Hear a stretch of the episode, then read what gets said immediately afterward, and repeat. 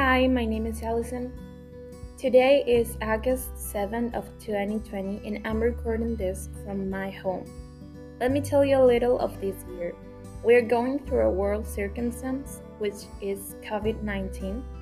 There are some other challenges that are being presented to us in society like poverty, inequality, lack of education, suffering, and other sad situations. It's not all bad. Through difficult times, our empathy has grown. We're becoming more and more aware of that, and I really hope we will get to live that day where we look at each other as we really are. We're all together in this life, and we can be really happy living it.